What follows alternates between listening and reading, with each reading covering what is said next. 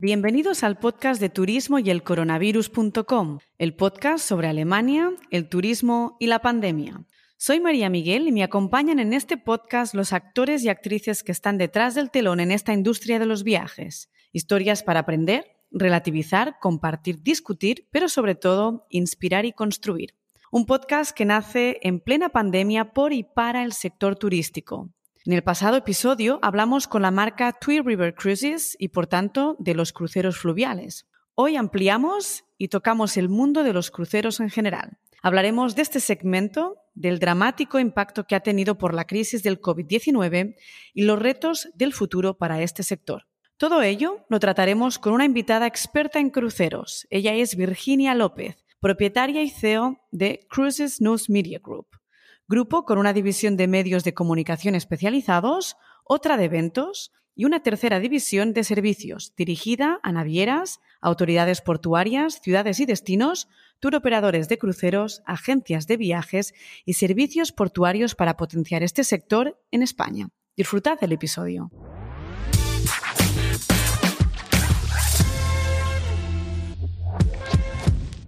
Hola Virginia, bienvenida al podcast de Turismo y el Coronavirus y encantada de tenerte aquí con nosotros. Hola, muchas gracias por invitarme, estoy encantada. Lideras Cruises News Media Group hace ya casi 10 años. Estáis especializados en la promoción, comunicación y marketing nacional e internacional para el sector de los cruceros.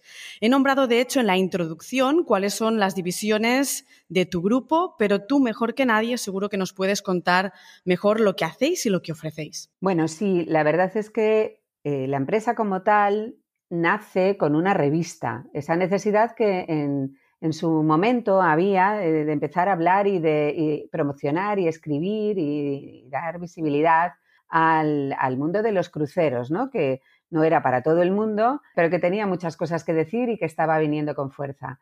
Pero hemos evolucionado mucho. Yo me hago cargo de la empresa hace nueve años exactamente. La empresa tiene mayor recorrido y hemos creado un área de eventos, que es un área muy importante porque organizamos el International Cruise Summit cada año, que es eh, el Congreso Internacional de Cruceros, se puede decir, más importante de Europa. Y em, también tenemos los premios Excellent de cruceros que premian a las navieras ¿no? por su desempeño durante todo el año. Y bueno, eventos sobre formación y, todo lo que tiene que ver con los cruceros desde el punto de vista eh, profesional, pues los destinos, los puertos, los proveedores, los agentes de viaje, y mm, en base a eso, pues también tenemos un área, digamos, de consultoría también, ¿no? Y de asesoramiento para empresas que se empiezan a asomar a, a, la industria de cruceros. Pero efectivamente lo más conocido nuestro ha sido hasta ahora la revista y el portal de noticias, que es lo que habitualmente todo el mundo ve de nosotros por las redes sociales ¿no? y por Internet. Lógico. El consumo de este segmento es, de hecho, cada vez mayor. Veo que son 18 millones de cruceristas en 2009 a nivel mundial. Pasamos ya en 2018 a 28 millones y medio. No tengo, de hecho, números cerrados del 2019, quizás es algo que puedas aportar tú aquí mismo, pero la previsión era de unos 30 millones y de 32 en 2020, algo que lógicamente por la pandemia pues no se pudo cumplir. Pero antes de entrar en esos dramas pandémicos, eh, si nos centramos en el viajero, se dice, por un lado, que hablamos de un viajero cada vez más informado, más independiente, pero por otro lado vemos este incremento y vemos que es un segmento que, tiene un público que sí le gusta esa comodidad y el todo incluido. ¿Qué razonamiento le encuentras a todo esto? Bueno, en cuanto a las cifras que estás dando, efectivamente, el 2019 cierra con 30 millones de cruceristas en todo el mundo y, bueno, y esto era imparable y arranca el 2020 con unas cifras maravillosas y con más de 100 barcos de crucero en pedido de construcción, ¿eh? que estamos hablando, pues eh, estamos hablando, fíjate, de cifras de, este calibre, 100 barcos más, que bueno, que por supuesto van a seguir saliendo porque nos han anulado los pedidos y es, era en ese momento un mercado eh, absolutamente creciente y lo va a seguir siendo. esto, como todo, efectivamente separa la industria, además separa de una manera muy abrupta, como separa el turismo, indiscutiblemente, y separa toda la flota estaba, se estaba llegando, como comentabas, a todos, a todos los segmentos de población ¿no? para el tema de los, de, los cruceros. Porque al final los cruceros, eh, casi todo el mundo conoce lo que es un crucero o lo que podría ser hacer un crucero, pero lo que no, probablemente no saben es que los, hay cruceros, barcos de todos los tamaños y para todo tipo de gustos y edades. Por lo tanto, bueno, uno puede decir, decir tajantemente mm, los cruceros no son para mí, pues a lo mejor puede ser, que pudiera ser, que eso es algo que faltaría más, eh, puede ocurrir, pero probablemente le faltan elementos para saber que ni es necesario ir todos los días de prisa y corriendo y bajarse un destino y subir a las 5 de la tarde y corriendo una hora eh, a la cena programada a una determinada hora. No, se pueden hacer, te puedes quedar a bordo, puedes bajar un día sí, otro no, o nunca, o todos los días, puedes comer cualquier cosa que se te pueda ocurrir, puede estar a bordo de un barco, puede haber mucha animación y mucha diversión, o tu crucero puede ser cógete un libro y vete a, una esquinita maravillosa y, disfruta un slow cruising que también existe. Eh, hay yates, hay megabarcos, hay barcos de cruceros de vela, hay barcos de cruceros eh, y ahora, bueno, de propulsión por gas natural licuado, que es lo más ecológico en este momento. Hay eh, muchísimas opciones y no tiene por qué ser el único, el viaje de tu vida, pero yo creo que es interesante que al menos una vez en tu vida te plantees probarlo y ver si es algo que pudiera ser para ti. La prensa a veces puede ser muy mala em, en el sentido de que eh, se dice que ese incremento, ese volumen, es también por la bajada de precios de los camarotes, causada por la competencia, por la ampliación de líneas de cruceros y de embarcaciones. ¿Tú lo ves igual? No, no lo veo igual por una razón. Efectivamente, hubo un momento que los cruceros, cuando todos conocimos más o menos los cruceros, creíamos que era efectivamente un viaje que no estaba al alcance de, todo el mundo y que solo podían viajar gente con un determinado poder adquisitivo. Y bueno, y, efectivamente, eso sí es cierto, cuando de repente empiezan a surgir más compañías, que no es que surgieran muchas más compañías, es que existían, pero que vinieran a, Europa o vinieran a España, y no porque los barcos se hicieran más grandes, sino porque efectivamente cuando empiezas a meter muchos más mercados, eh, las compañías crecen y estandarizan determinadas cosas que antes no eran tan estándar. Entonces, sí que puede, hubo compañías, hay compañías que van a un segmento de la población que a lo mejor hace una semana de vacaciones por un precio similar en un apartamento eh, o, en, resorts más eh, asequibles y luego, como te decía, hay compañías de crucero para un segmento que siguen siendo para un segmento muy elevado. No es tanto, de verdad, no es tanto que haya muchos más camarotes. Ahí sí que podemos entrar en esa discusión del barco grande o el barco pequeño. Efectivamente, en el barco grande, el barco grande está pensado porque, lógicamente, cuantas más personas lleves en un barco y cuanto más estandarices lo que llevas en el barco, etcétera, etcétera, tú puedes ajustar mucho más los precios. Pero dentro de esos barcos siempre habrá las suites de lujo suites de 50, 60, 80 metros cuadrados o de tres plantas para aquellas personas que les gusta el lujo, pero dentro de un ambiente así tan grande, con los grandes teatros, hasta con los robots que sirven cócteles, ¿no?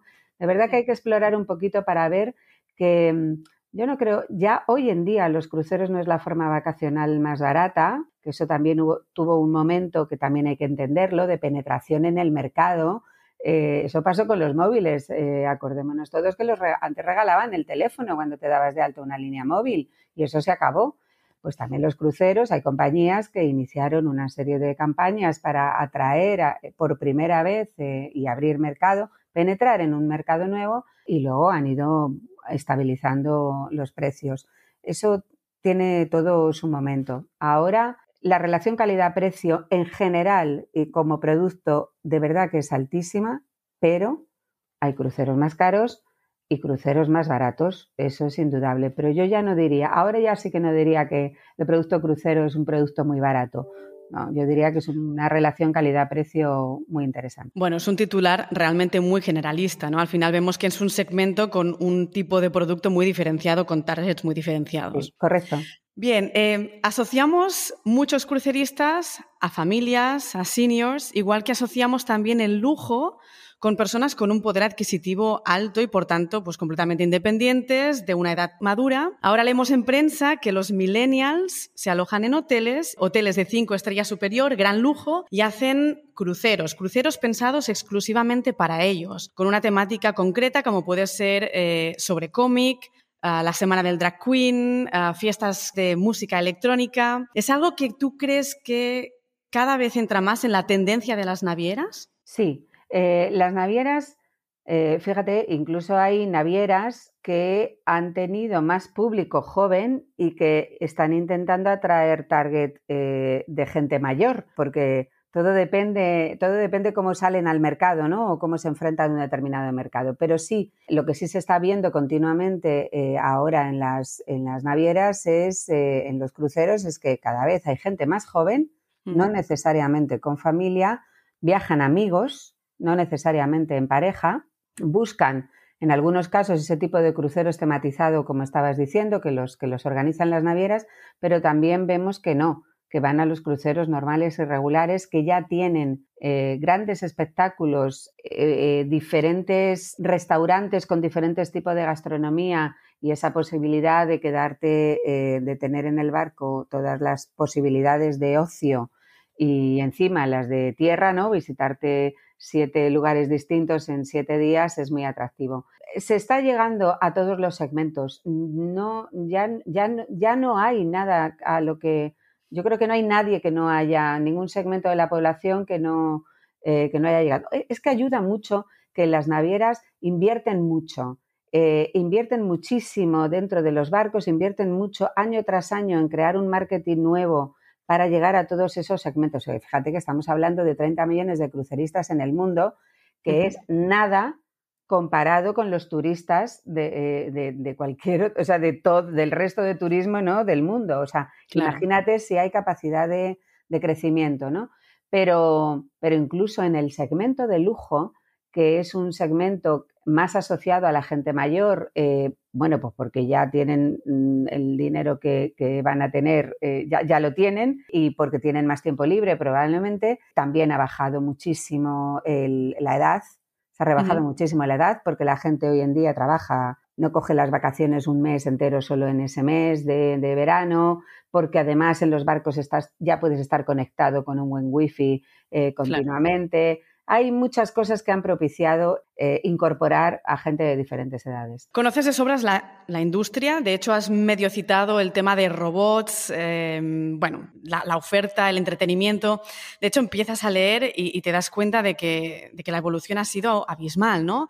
Tienes em, embarcaciones que han ampliado su tamaño, mm, tienes una oferta de entretenimiento cada vez más sofisticada, alojamiento de gran lujo. ¿Qué es lo siguiente que va a venir? Mm, bueno, es curioso. Todos los planes te podrás imaginar que todos los planes se paran en, marzo del 2020, pero incluso mm, navieras que inauguraban barcos nuevos que no los llegaron a inaugurar en aquel momento y bueno, o los han inaugurado, han hecho su ceremonia en tiempos de pandemia cuando han estado parados y que han arrancado ahora cuando han podido, mm, en algunos casos este verano. Realmente todo lo que uno pueda imaginar en cualquier otro segmento de ocio puede ocurrir en un barco. Y eso es, yo creo que hay, unos determinados pilares en los que las navieras se están enfocando. Uno es el medio ambiente. Bien, es decir, yo creo que es algo, la sostenibilidad y el medio ambiente es algo que nos, preocupa a todos y nos debe de ocupar. Pero claro, esto no es solo cosa de las navieras, porque se tiende a demonizar eh, a un determinado sector eh, desde, mm, pues eso, desde tu, desde tu ayuntamiento, eh, en el que todavía no te has ocupado de poner plantitas en determinados sitios. Es decir, cuidado que esto es cosa de todos. Los destinos turísticos tienen que hacer esa adaptación. Los barcos están muy adelantados en ese sentido, pero van a dar muchos más pasos y eso son inversiones sistemáticamente. Y hablamos de lo del el gas natural licuado, hablamos de que cuando llegues a un puerto te enchufes a la corriente eléctrica en vez de estar eh, quemando combustible, el que sea. Y luego eh, hay otra cosa más que es importante también decir, que efectivamente los barcos están muy autorregulados, no tiran nada por la borda ni nada por el estilo, todo eso se recicla. En un barco se recicla todo lo reciclable, pero muchísimo más que en un hotel muchísimo más. Pero luego está la siguiente parte en la que eh, hay que concienciarse, la gastronomía. Hay muchos restaurantes a bordo, los, restaurantes de, estrella Michelin que puedas ver en tierra están llegando a acuerdos con las navieras porque la gente que viaja en crucero no es aquel que la gente tiene en mente, que ah, la vamos corriendo al bufete a poner montañas de comida y demás, que también, pero hay otro tipo de gente. Luego, en eso se está buscando mucho y ahí también hay una parte muy importante de sostenibilidad con el hecho de que ya no hace falta montañas de comida y si sobra comida, ver la manera en la que se puede o bien eh, reutilizar o bien eh, ceder o bien, en fin, se están haciendo cosas muy interesantes. Y luego en la parte de los destinos están las excursiones. Las excursiones también se están convirtiendo en, en viajes muy sostenibles que tienen que ver con montar a caballo, con ir en bicicleta, eh, y ya no utilizar tanto los autobuses, con ir a, estos destinos más eh, orientados a lo ecológico y lo sostenible. Y de hecho quería hablar de los destinos ahora, porque muchos cruceros han optado por dejar más tiempo en destino, es decir, estancias más largas en la costa, para que el cliente o el viajero pues tenga esas experiencias gastronómicas locales, para conocer los destinos un poquito más de cerca, algo que es una ventaja para el viajero interesante para los destinos, pero luego está muy criticado el hecho de que eh, ciudades, pues como puede ser eh, Venecia y Barcelona, que tienen un overtourism bastante acentuado, pues que no sepan o que no puedan realmente mm, aprovecharlo bien. ¿Qué arreglo tiene esto con las excursiones, esas estancias de, pocas horas o de 24 horas con ciudades tan pequeñas como puede ser Venecia y Barcelona con ese overtourism? Bueno, lo primero que habría, que, habría que decir en esto es que hay una, falta de información. En Barcelona, por ponerte un ejemplo, de todos el turismo de cruceros para la ciudad, es decir, ese pasajero que llega en crucero, no llega a ser el 8% aproximadamente de todo el turismo que entra en la ciudad. Y seguro que eso la gente no, lo sabe. Eh, y la gente se piensa que, bueno, que están invadidos por cruceristas todos los días. Si bien, y es cierto en ese sentido que a veces se les ve mucho, porque claro, vienen barcos grandes y bajan pues eh, eh, varios, de varios barcos y bajan a la vez y claro, en, Barcelona tal y como está diseñada el puerto y la ciudad, pues se los ve subir por las ramblas y demás. Bueno, eso tiene arreglo también. Pero claro, se le pide a los cruceros lo que no se le pide a otros, porque no sé cuántísimos autobuses entran todos los días o cuántos aviones entran en la ciudad y la gente se dispersa por diferentes sitios, probablemente todos bajándose todos de los aviones o viniendo todos en coche y en autobuses y demás. Eso ocurre en Barcelona, ocurre en Venecia y ocurre en todos los sitios. En Venecia, por cierto, pasa lo mismo. El turismo de cruceros no, no sobrepasa el 6 o el 7% de los turistas que llegan a Venecia eh, al año y sin embargo, pues mire, y es verdad que esto que se han visto ahora de uy, se ha prohibido los cruceros eh, por, eh, por, la plaza, por pasar por delante de la plaza de San Marcos, esto ya es más viejo, esto está más hablado con las navieras hace mucho tiempo, pero quien no hacía los deberes era Venecia, que era quien había dicho que les iba a dar el canal alternativo o el lugar donde pudieran eh, pasar, ¿no? Pero ya sabes que vivimos en un mundo de titulares. Totalmente. Eh, entonces sí que habría que, eh, incluso yo creo que los propios pasajeros de cruceros tampoco quieren entrar en zonas masificadas y eso es lo que yo creo que esta es la oportunidad. En este momento tenemos la oportunidad de ordenar un poquito, que no, que no prohibir, pero sí ordenar un poquito cuál es el turismo que cruceros, que, el turismo que queremos eh, de cruceros y de todos los demás. Pero para eso los deberes no, no se los pueden pedir solo a las navieras. Todo el mundo tiene que hacer los deberes y los primeros los destinos. Totalmente de acuerdo. Es decir, los destinos tienen el deber de elegir esa calidad la oferta que tienen y aparte distribuirla bien. Es decir, no te interesa tener todos los hoteles concentrados en el centro porque se te va a quejar la gente que vive en ese destino. Así que te doy toda la razón, el destino tiene que hacer ahí grandes deberes. De hecho, hemos hablado un poco de temas polémicos, seguimos con polémicas y hablamos del mundo de los cruceros y palabras como la masificación y el impacto que aporta a los destinos que de alguna forma lo hemos hablado en esta anterior pregunta y de la conciencia y la responsabilidad medioambiental que tú de alguna forma ya la has adelantado en la pregunta anterior también. Dices que hay conciencia por parte de las navieras ah, que tienen esa responsabilidad social. Algunas de las soluciones quizás más concretas eh, que puedas comentar, ¿cuáles serían? El, el 99,9% de las compañías de cruceros solo son compañías de cruceros, no tienen otros negocios. Por lo tanto, no hay nadie más interesado que una compañía de cruceros en que no se les vaya a acabar el pastel, eh, en que los mares estén limpios eh, para que sus clientes eh, disfruten de la experiencia y, por supuesto, las relaciones con los puertos y con los destinos que visitan. lógicamente es otra de las, de, las cuestiones fundamentales. Llevan tiempo invirtiendo cada vez más en soluciones mm, menos contaminantes. Por lo general, las compañías de cruceros van por delante, muy adelantadas a las normativas. Es decir, el gas natural licuado que, últimamente están incorporando las navieras desde hace unos años, están incorporando a, los barcos para evitar el fuel, todavía no es obligatoria eh, eh, como tal eh, que los barcos lleven esta, esta tecnología cuando una de las cosas que ha habido que apretar de alguna manera es que estuvieran preparados los puertos para suministrar ese gas natural licuado a los barcos, porque claro, en algún sitio tienen que proveerse, ¿no? Y entonces luego han ido los puertos por detrás eh, eh, intentando crear, lógicamente, esas eh, plantas de donde pudieran em, los barcos suministrarse, ¿no? Y, luego hay otra cosa, es decir, lo de, lo de lo que hablamos, que la gente, claro, ve cuando ven los puertos la chimeneita negra y demás, pues también les choca un poco así el humito negro que sale en las chimeneas. Bueno, pues efectivamente eh, la mayoría de los barcos ya eh, tienen la posibilidad de enchufarse. Lo que no están preparados son los puertos. No todos los puertos tienen la posibilidad de dar el suministro eléctrico a los barcos. O sea que esto es al final es una cosa que, claro, no se trata solo de decir, no es que los barcos tienen que hacer y probablemente la gente piensa que es que todo se tira por la borda. Eh, y eso no es cierto. No, solo es que no se tira por la borda y solo eh, existe una gran reglamentación a ese respecto, ¿no? Existe una organización que lo, que lo vigila y solo sería comida, solo sería material orgánico y solo cuando ya está completamente prensado y secado y una serie de cosas, cuando podrías, mm, digamos, tirarlo por la borda a partir de unas determinadas millas, ya cuando, solo cuando son esos viajes en los que cruzas, eh, pues eso, el océano, ¿no? ¿no? Que no estás haciendo el crucero costero, ¿no? Y solo ese tipo de cosas y con un tratamiento específico, etcétera, etcétera. Y no todas las compañías lo hacen, suelen preferir acumularlo y depositarlo después en plantas de reciclaje en destino. Es verdad el tema de los aires acondicionados, por ejemplo, para que haya menos consumo en los barcos, ahora ya los aires acondicionados ya se pueden poner de tal manera que sea el tuyo propio, de tu propio de tu propia cabina y que cuando abras el balcón se pare. Es decir, de verdad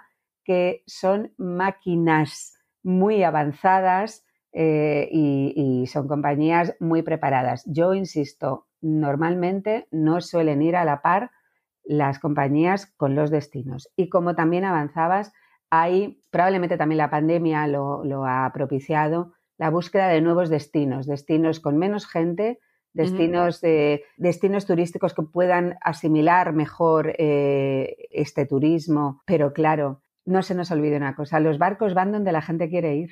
Lo de Venecia, por ejemplo, es que si es que eso generaría una, una situación en cadena. Si tú de repente le dices a alguien que vas a hacer un, crucero del Adriático, o sea, que vayan a un crucero del Adriático y le dices que no va a Venecia, no lo va a querer. Y luego, si eliminas esos cruceros y eliminas eh, Venecia, pues, pues probablemente tengas que eliminar Croacia y algunos otros porque, porque, porque tienes que formar un itinerario, porque eh, es, ¿sabes? No es tan sencillo como decir, ¿no? Que, que mando un barco solo para ir allí y volver.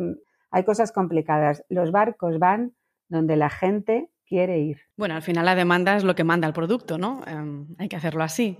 y, te creo, y te creo mucho cuando dices que las iniciativas por parte de las navieras están, pero falta la infraestructura. Y esto la pandemia nos lo ha demostrado, ¿no? Falta de digitalización en los colegios, eh, coches electrónicos con falta de postes para cargar. Así que realmente, em, bueno, es muy evidente y hay que hacer todavía muchísimo trabajo por parte de los destinos. Hablamos ahora sobre la situación actual. Algunos cruceros han empezado ya a operar. A mí me interesaría saber cuál es la situación para las propias navieras ahora, cuál es la capacidad permitida, las condiciones, restricciones que están viviendo, si realmente se puede hablar de rentabilidad en estos momentos. Empezando por el final, no, no hay rentabilidad en este momento, pero había que arrancar. Eso es indudable y eso es algo que algunas navieras, sobre todo las pioneras, las que se lanzaron antes, eh, tenían muy claro que, habría, que había que hacerlo y que además tenían que poner en práctica todos esos protocolos. Porque mira, normalmente ocurre que en las compañías, en, los barcos, ¿no? en las compañías de cruceros, cada vez que hay que hacer algo porque ha ocurrido algo puntualmente, eso se queda incorporado. Mira cómo se incorporó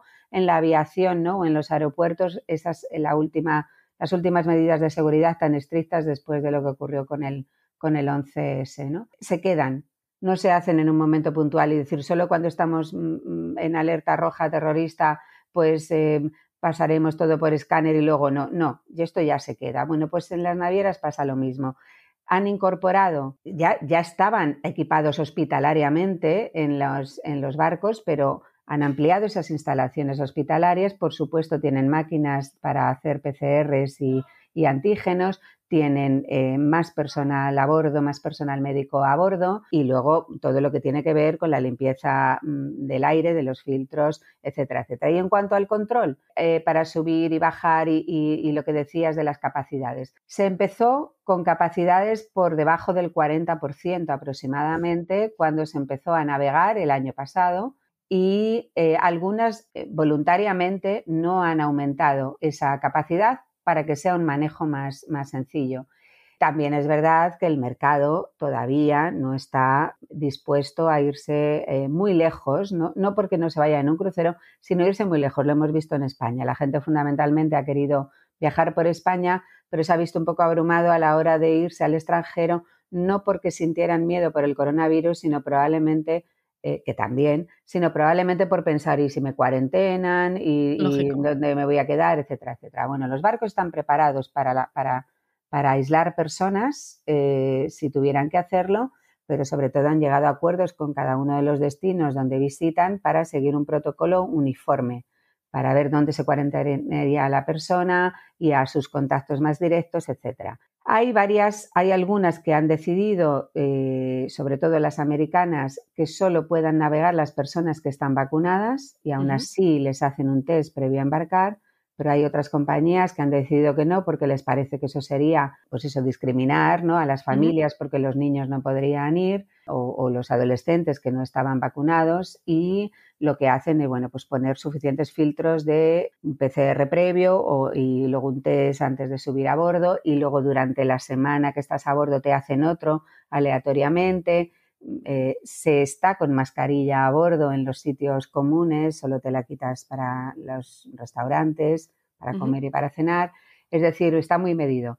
Que si ha habido casos, claro, se detectan, se detectan casos como en todas partes, de repente uno o dos se han podido detectar porque hay controles y se controlan, se aíslan y luego mm, bajan en el puerto que corresponde, hacen su cuarentena pero enfermos que hayan tenido que ser trasladados al hospital ya no, ya no ha habido y, las tripulaciones están vacunadas. Eh, en fin, es un ambiente muy controlado. Yo que conozco un poco no solo la industria de cruceros, sino la industria turística, yo puedo decir y no, de verdad que no, de verdad que no me excedo si te digo que son los más preparados. La industria de cruceros son los más preparados, los que más están haciendo, porque son los que más tienen que perder. Son los que más tienen que perder. Tú has visto como al principio el susto que, supuso lo que ocurrió en un barco, que todos vimos, todos vimos por televisión. Claro, nadie sabía cómo manejar aquello en, aquel momento, pero fue muy vistoso decir, uff, los barcos, los barcos, ¿no? Pero yo, a mí me hacen, me siento más segura me siento más segura en un barco que en un avión, me siento más segura en un barco que en otros hoteles, que en restaurantes, que, en el metro, que en el autobús. Bueno, todo eso es muy subjetivo, ¿no? Yo en realidad creo que en general la industria turística está muy bien preparada con tema de seguridad y de controles, porque precisamente esa pandemia nos ha dado a todos de frente. Somos los primeros interesados eh, en que eso vaya hacia adelante y, y que no se pare otra vez. Estoy de acuerdo, pero por defender un poco lo mío y lo que yo conozco, mientras que a todos los demás les permitieron operar, seguían prohibidos los cruceros. Entonces eso es Luego resulta que cuando se demuestra que, los protocolos pueden ser incluso mejores que lo eran, más, al menos con, más elementos de control, pues bueno, entonces ya se ha visto, vaya, en realidad esto es controlable y ya te digo, nadie tiene más que perder que ellos y por lo tanto efectivamente se han preparado muy bien. Yo no paro de viajar desde que las navieras han empezado a operar y estoy visitando prácticamente todas las navieras que se han puesto eh, en marcha y, estoy de verdad muy gratamente sorprendida de lo que se está haciendo. En cuanto al dato, perdóname que me lo has preguntado, la situación en este momento es que se calcula que para final de año a lo mejor el 50 entre el 50 y el 60% de la flota eh, mundial de cruceros pudiera estar operativa. Eh, al 100% no, por eso. Pero no, no, al 100% no. Tú tienes contacto con todos los profesionales de este segmento de cruceros, habrás visto y sufrido con ellos pues todas las fases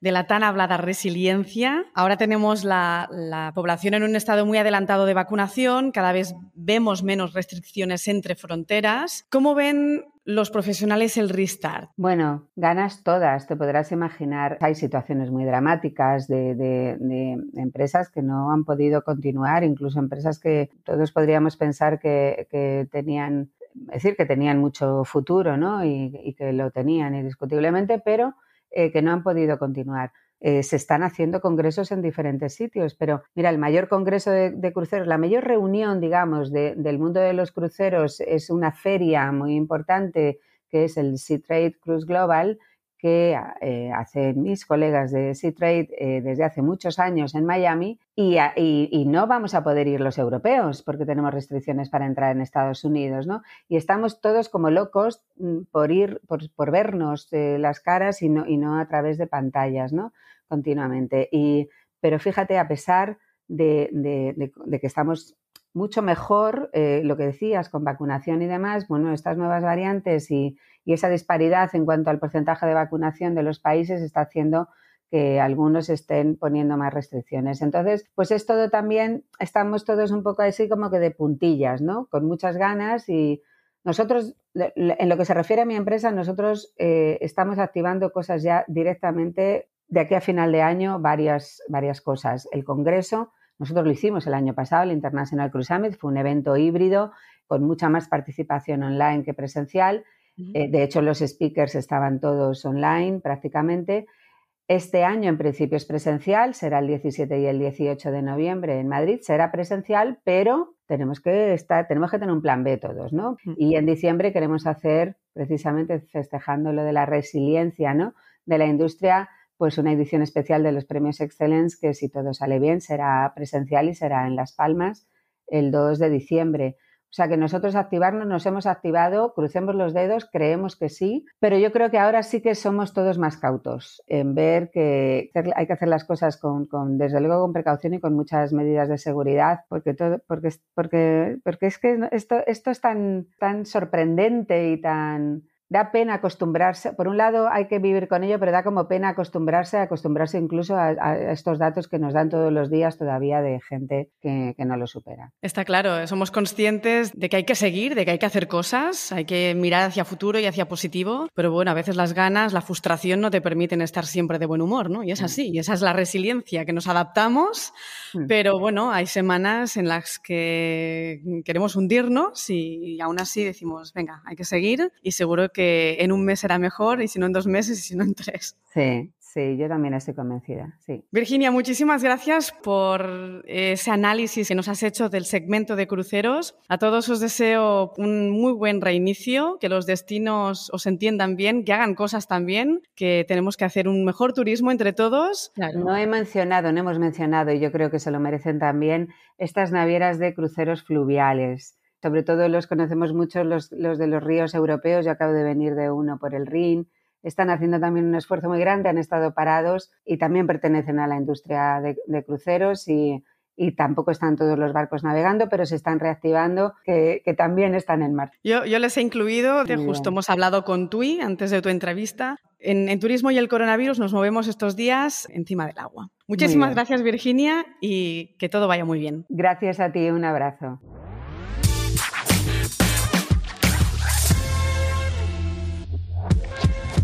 Espero que os haya gustado el episodio con Virginia. Hemos roto titulares y seguro que muchos de nosotros hemos aprendido a ver este segmento con otros ojos. El sorprendente dato del 6 y 8% de cruceristas que hay en ciudades etiquetadas con overtourism y las iniciativas de las navieras, pero la falta de infraestructura por parte de puertos o destinos no debe dejarnos desde luego indiferentes. En el próximo episodio seguimos navegando.